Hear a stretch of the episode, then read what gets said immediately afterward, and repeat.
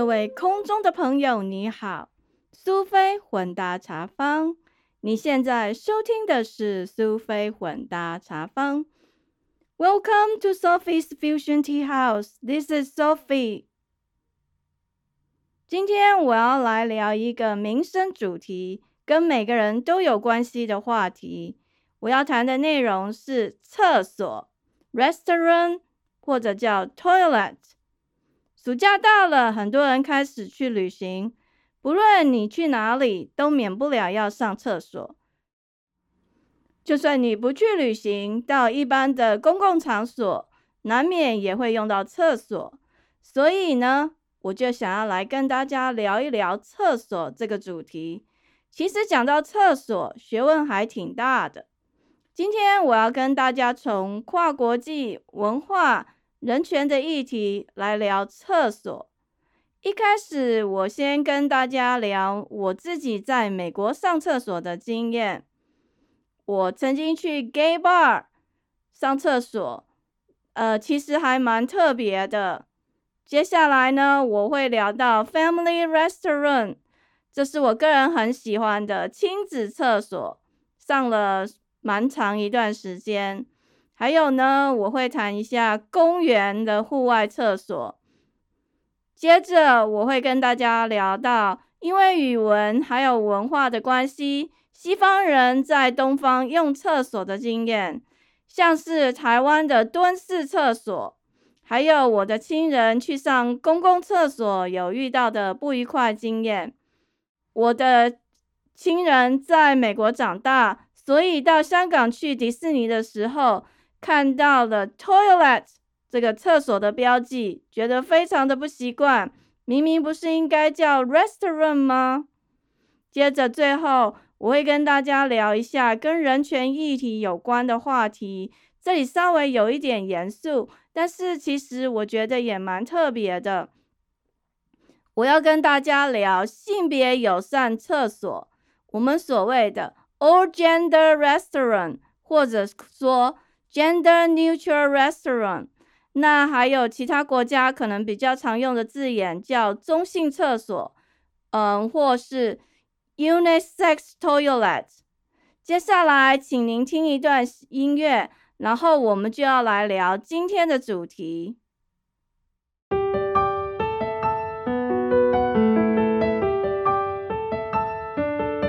我曾经去 gay bar。想想，这已经是二十几年前的故事了。不过，我想，也许因为时空的转换，还有历史文化背景的不同，现在的 gay bar 跟我当年去的也许不太一样。但是，我觉得这是一个蛮有趣的经验，所以还是在这里说出来跟大家分享，希望你会喜欢。呃，当时我被一群朋友邀约。然后就去看看到底什么是 gay bar。我的朋友里面有一些人当年正在经历一个性别认同，不确定自己到底是属于哪一类型，所以他们就到各个不同的地方跟不同的人认识，呃，去了解，顺便探索自己是属于哪一类型的人。那一段时间，他们还蛮流行去 gay bar 的。那我这个人是连平常的酒吧都不去的，所以到哪里去我也没有觉得有什么不一样，反正就是一群人在那边喝酒聊天嘛。对我来讲，最大的冲击是去上厕所，这就有点不一样了。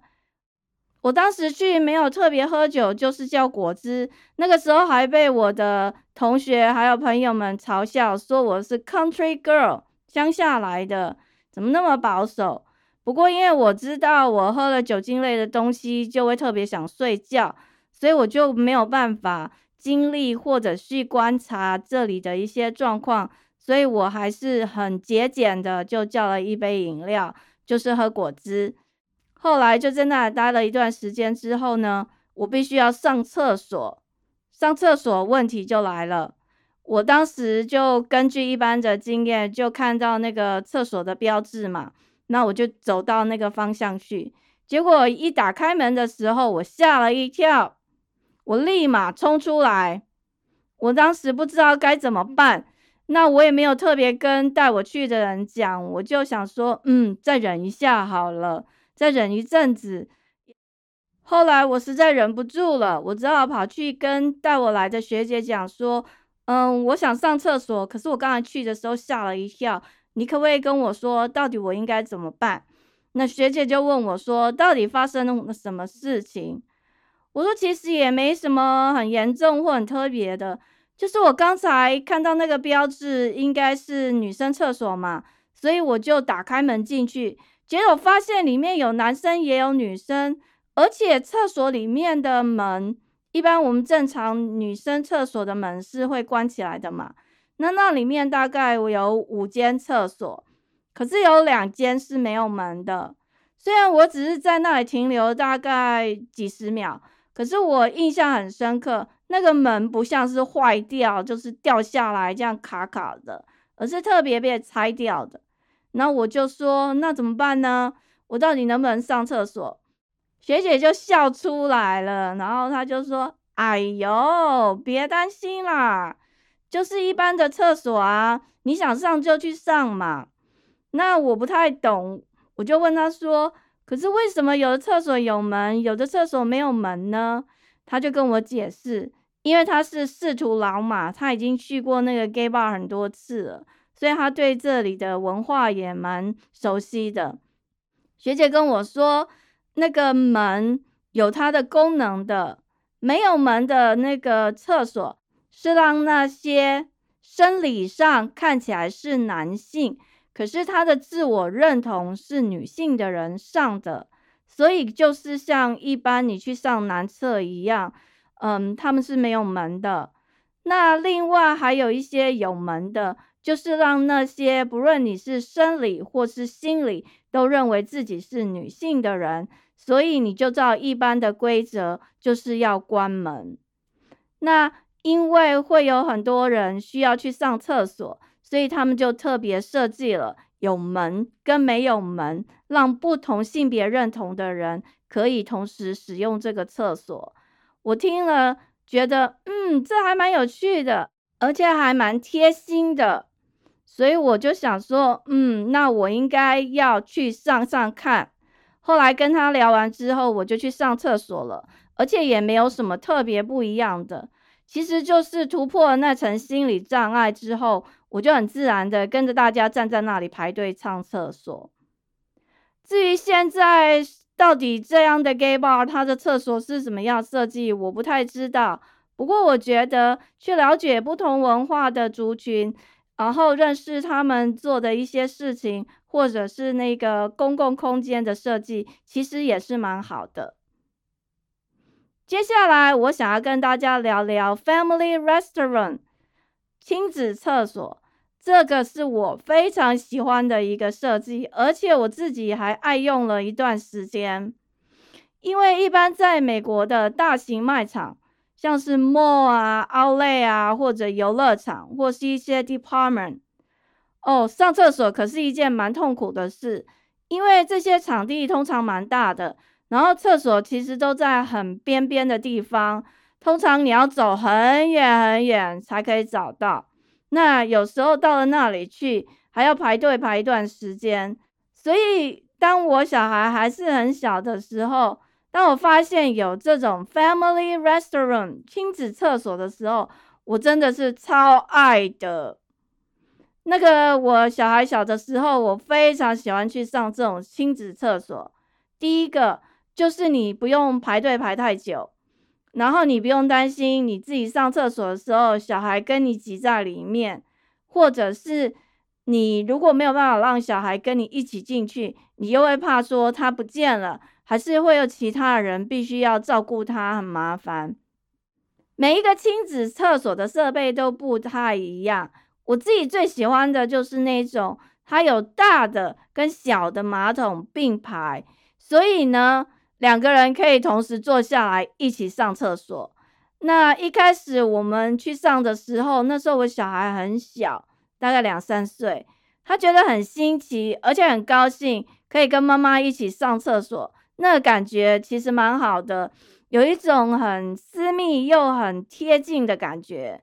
然后呢，在这个清洁厕所里面，它有些还有沙发让你可以休息，甚至也嗯，蛮多都有喂奶的空间。当时我觉得这也算是一种特权，其实蛮方便的，而且不用等太久。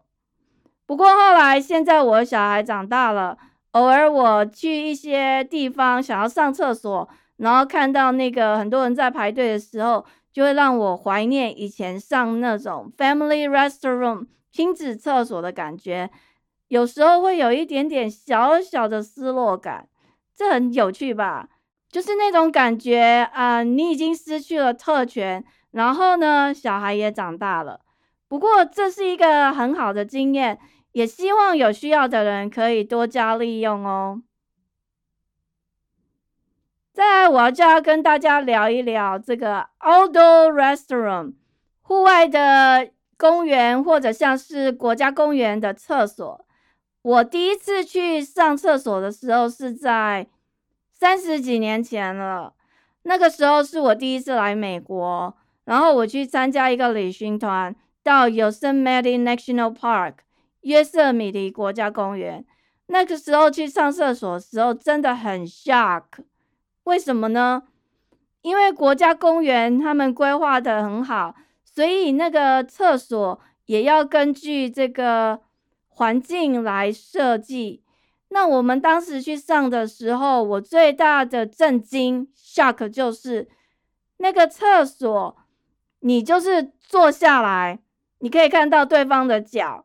那如果人比较高的时候，他站起来的在穿衣服的时候，你可以看到他的头，那感觉很奇怪。就是你虽然是去上厕所，可是好像没有完全遮蔽住，就是门在膝盖以下跟那个肩膀以上是看得到的，而且门缝非常的大。嗯，从外面其实你可以看到里面有人在上厕所，但你没有办法看到他在干嘛。但是就是很清楚，你可以知道哦，里面有人。那还有一个我很喜欢的，就是虽然是在荒郊野外，可是他们的公共厕所里面都有卫生纸。当然了，偶尔有可能是用完了，你还没有补给上。不过至少那个感觉还是蛮好的。所以呢，在国家公园或者一些比较郊区的那个。呃，State Park 上厕所的时候，就会有一种蛮清凉的感觉，因为像我刚刚说的，你可以看到脚还有头，然后就觉得嗯，好凉爽哦。冬天的时候就有点太冷了啦，不过夏天的话倒是蛮凉爽的。这是我个人在美国上厕所的一些经验，不知道你自己是否也有类似的经验？希望你可以跟我分享哦。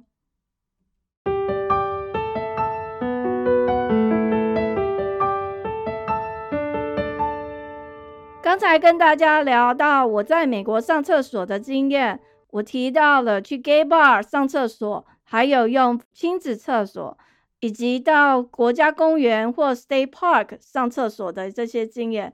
接下来我要跟大家聊一聊西方人到东方用厕所的经验，这也是蛮好玩的。嗯，大概十几年前，我们刚结婚的时候，我带我先生到台湾去。他是第一次到台湾，对台湾的那个文化其实不是很了解。我记得当时我们有一个好朋友，难得看到我，所以想说请我们吃饭，特别要跟我老公认识。当时我们是去一家很高级的餐厅用餐，那个时候平均一套餐起价大概是五百多，十几年前我是觉得还蛮贵的啦，不知道现在价格如何。那我们就吃的很高兴，吃着吃着，嗯，吃完了之后就在用甜点，然后我也跟我朋友聊天，我先生就跟我说他要去上厕所，我心里想这是一个高级餐厅嘛，所以呢有很多东西都有标示的还蛮清楚的，而且那里感觉气氛也蛮好，所以我也没有特别跟着他，那就让他自己去上厕所，反正告诉他方向就好。他自己就知道怎么去了。结果呢，他进去上厕所之后待了很久。我朋友就跟我说：“哎，你老公去了那么久，到底有没有什么问题？你要不要去看一看啊？我心里想说，他就是一个大人了，这有什么好担心的呢？不过我还是按照朋友的建议，跑去厕所找他。我刚好看到他也走出来了，然后就问他说：“怎么了？”他跟我说：“没事啊。”那他只是问我说：“你们还要聊多久啊？”我想要回家了。我们后来坐下来，大概又待了几分钟，那我们就回家了。后来我们要回家的时候，他跟我说他想要坐计程车。我心里想说，其实这里坐公车回我们家还蛮方便，干嘛要浪费钱坐计程车啊？但是他很坚持，所以我们就叫了计程车，很快就回到家。回到家之后，他就冲去上厕所，我也不知道为什么。反正他在这过程中都没有特别跟我讲。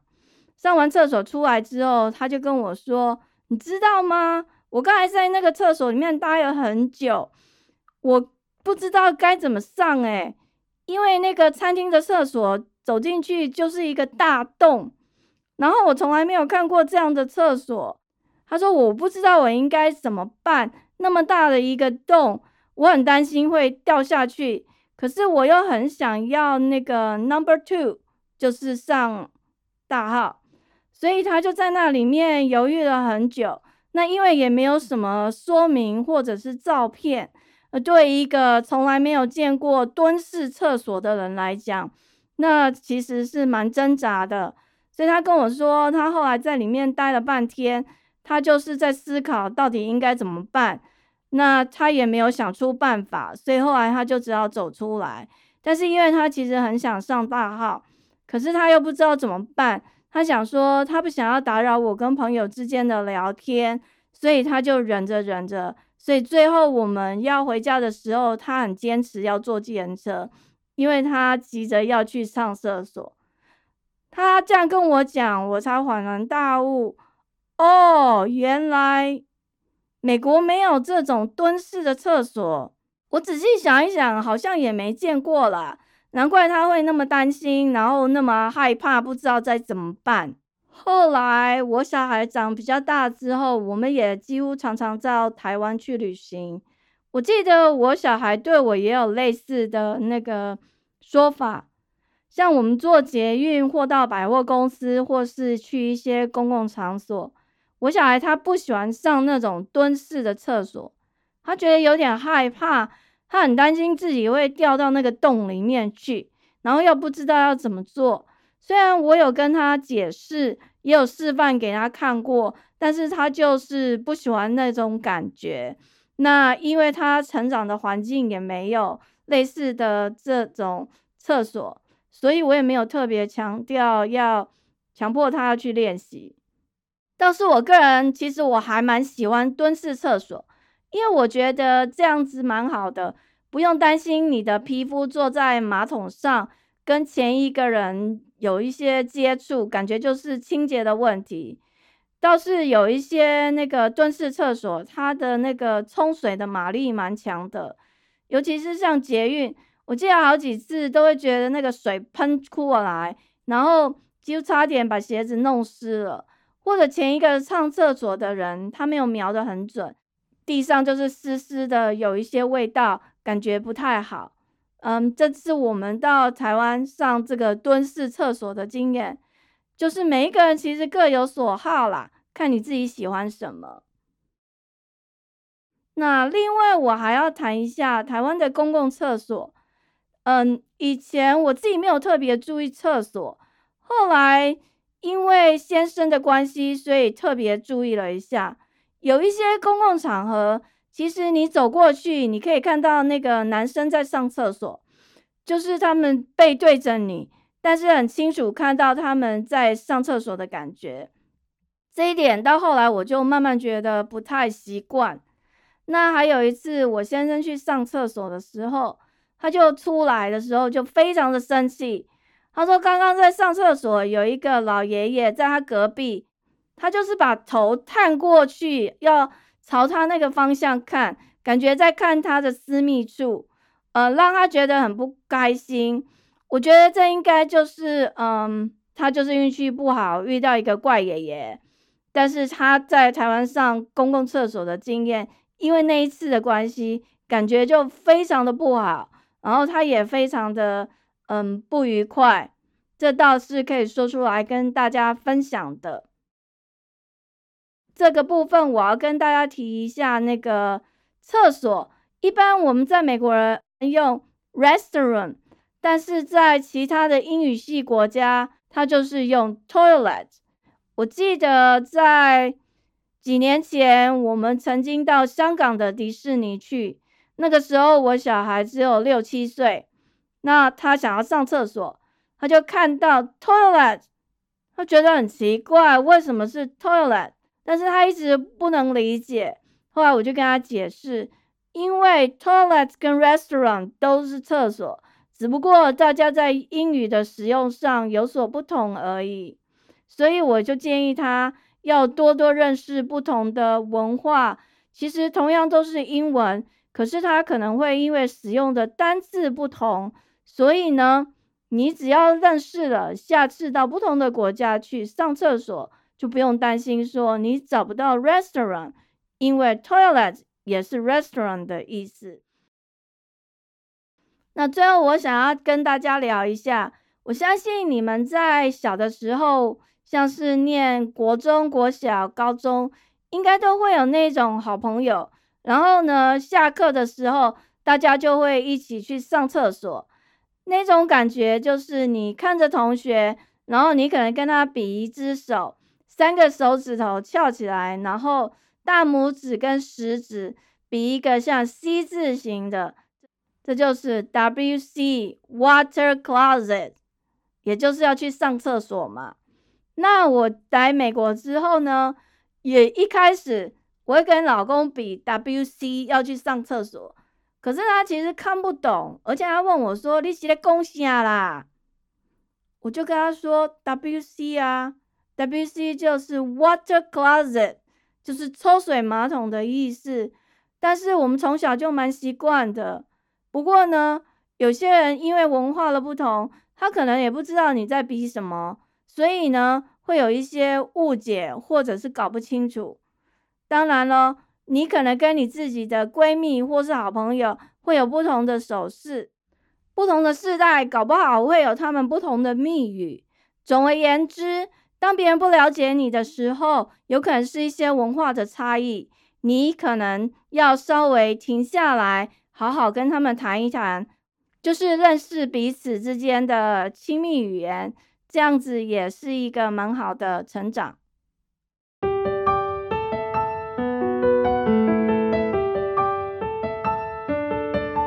有很多事情。我们没有遇到的时候，都不会觉得这个事件很重要。但是当你遇到的时候，你才竟然发现，哦，原来很多人在吵这些议题，可能有他的原因跟理由。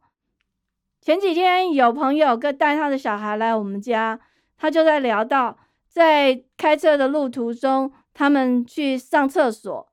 当时他其中一个小孩不知道该上哪一个厕所，究竟是去上男厕还是女厕？那个时候他才瞬间发现说：“哇，原来上厕所也是一个问题。”这是他的孩子后来决定去上男厕，这也是他第一次去上男厕，算是跨出了一大步啦。也因为这个朋友跟我的聊天。激发了我一个灵感，让我想要做厕所这个主题。现在就让我来跟大家聊一下我们说的呃性别友善厕所 （all gender restaurant），或者有一些人用 gender neutral restaurant。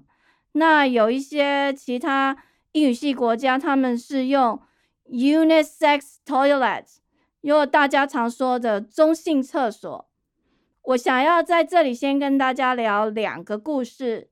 第一个是一个小朋友憋尿的故事。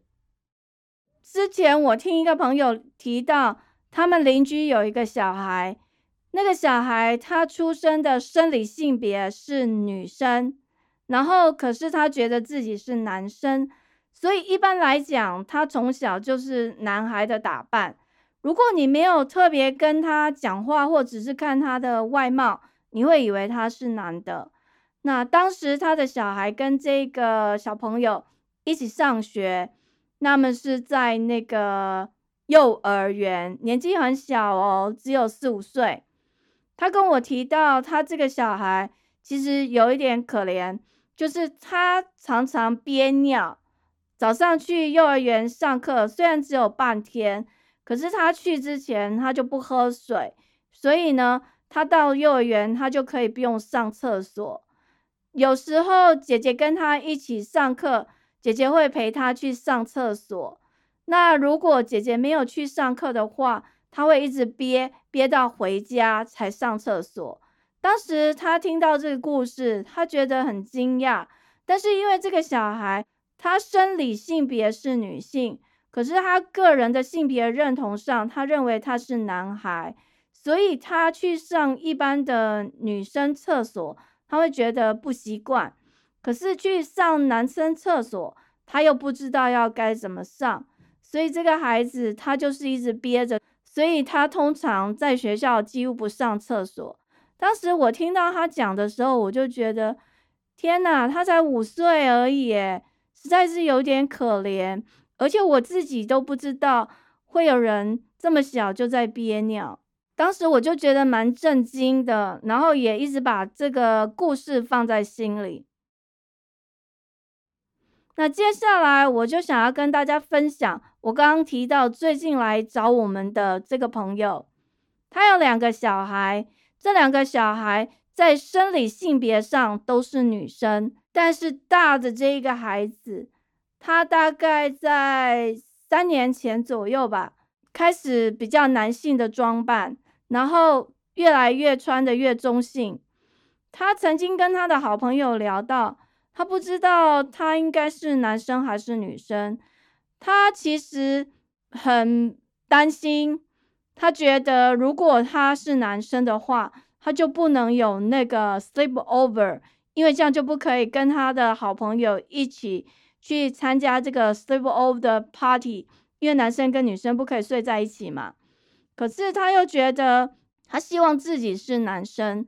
其实也就是说，在三年前左右，他其实开始有一个性别认同的这个议题在他心里滋长，所以呢，他就是一直在挣扎。可是父母亲除了嗯看到他在服装上的穿着喜好有改变以外，并不了解他内心的想法。他这个好朋友也不敢告诉他的父母亲，因为呢，好朋友知道。就是他的内心话，然后他们说好了就要为彼此保守秘密。我觉得对一个九岁的小孩来说，其实这是蛮艰难的。但是，嗯，被告知的这个小孩还是都没有讲。后来，这个爸爸妈妈也大概知道他的孩子有这个性别认同上的问题，所以他们就开始注意。嗯，但是他还是就是只是穿着比较中性，不过去做一般的事情，还是都跟他妹妹一起。表面上看不出来什么，不过也许他内心真的很挣扎，这是我不知道的。总而言之，到了去年，他有一些比较危急的状况出现，然后他们后来也有去做心理咨商。慢慢的，他现在就真的觉得他应该是男生，然后他属于 transgender，就是跨性别者。所以呢，他开始在学校的部分，他也想要就是让别人觉得他是男生。那他妈妈就跟我提到，像上厕所，在学校的时候，他就会有这个问题，究竟他是应该去一般的男厕还是女厕？或者有一些大专院校，其实他们有所谓的性别友善厕所 （O-Gender restroom）。不过呢，有一些小学可能还没有开始。那也有一些家长他们会抗议说，为什么他去上那个呃不同的厕所？这其实都是蛮多的困扰。这个妈妈跟我说，一般来说她在学校还算 OK，因为她都是跟妹妹一起。所以还没有什么太大的困扰，不过他们这次出来旅行的时候，就发现上厕所变成了一个难题，因为他这个孩子会犹豫，究竟他应该去哪里。还好这一次呢，他居然就大胆的走去上了男厕。也许对他来讲，这个 transgender 跨性别也算是走出了一步。那我在这里跟大家稍微聊一下。什么叫做这个 O gender restaurant？其实它就是要打破所谓的性别二分法，只有男生跟女生这个二分法的界限。它是以不分生理性别区隔的厕所，嗯，主要是为了多元性别的认同，让你觉得你是任何性别的人都可以安心的、很自在的去那里上厕所。那它可以保护每个人的隐私，让你到这里不用害怕，也不会觉得尴尬。在很多地方都有设置。那这个性别友善厕所的设计规划不一样，每一个地方的方式都不同。有些是把一般我们刻板印象或是传统的男性上厕所的这个便器，跟女生的这个马桶同时。放在里面的一个空间，让你想要使用的人就根据你个人的性别认同去使用。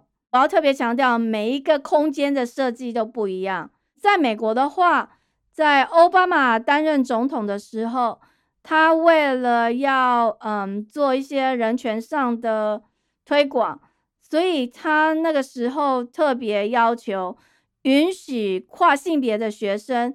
他可以依个人的性别认同来使用学校的厕所，也就是说，不管你的生理性别是男生还是女生，他都可以因为个人的性别认同，然后走到不同的厕所去用。而且当时还要求一般的公立学校一定要确实实施这样的政策，如果学校违反这些政策的话，他就有可能被取消的联邦补助款。但是后来换了总统，川普上台之后，他签了新的行政命令，也就是废除了奥巴马之前强硬推动这个性别友善厕所的政策。我个人的经验，在那个二零一七年的时候，我刚好在某一所学校打工，然后我们成立一个 New 的 Lab。那当时他们就有特别设置这个所谓的 All Gender Restaurant，这在那个校区算是一个新的东西。我也有特别进去上过，觉得就是反正就是什么都有嘛，嗯，也没什么好奇怪的。但是有很多人强调，因为这个性别友善厕所，它会强化标签，也就是说有可能让那些。不愿意出柜的 LGBTQ 族群，他们因为选择厕所的关系而被强制出柜，所以有一些人他还不是能够适应，或者是其他人他不习惯跟其他性别的人一起上厕所。我个人的经验是觉得还好啦。台湾的大专院校有很多学校现在也都有设置性别友善厕所。所以，如果有需要的人，也可以去使用。那其实我觉得，不管你是不是 LGBTQ 族群，就算是你一般人，你想要去用，其实也蛮好的，因为大家就可以认识或是看看不同厕所的这个设计嘛。然后就是今天高兴用什么就用什么，大家不需要互相贴标签。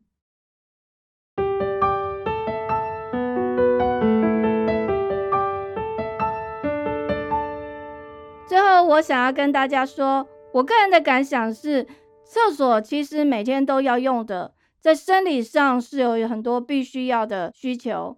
那我很感谢我自己可以自由自在的走进我想要使用的厕所空间，我没有憋尿的问题。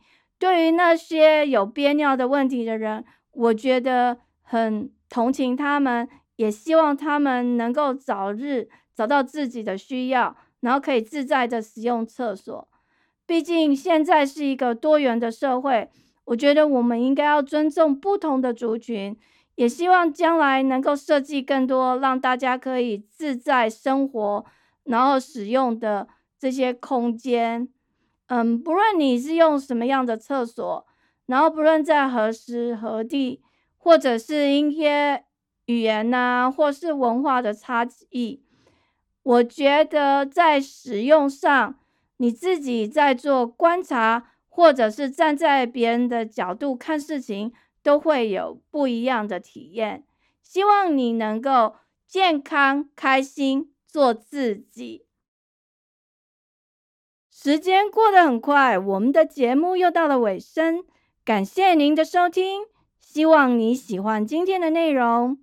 苏菲混搭茶坊 （Sophie's Fusion Tea House），让我们活在当下，健康开心，做自己，找到你喜欢的人生。你如果喜欢这个节目，请记得把苏菲混搭茶坊 （Sophie's Fusion Tea House） 分享给你的朋友。请给我一些回馈，这是帮助苏菲混搭茶坊 （Sophie's Fusion Tea House） 成长最好的方式。谢谢您，我们下次见，拜拜。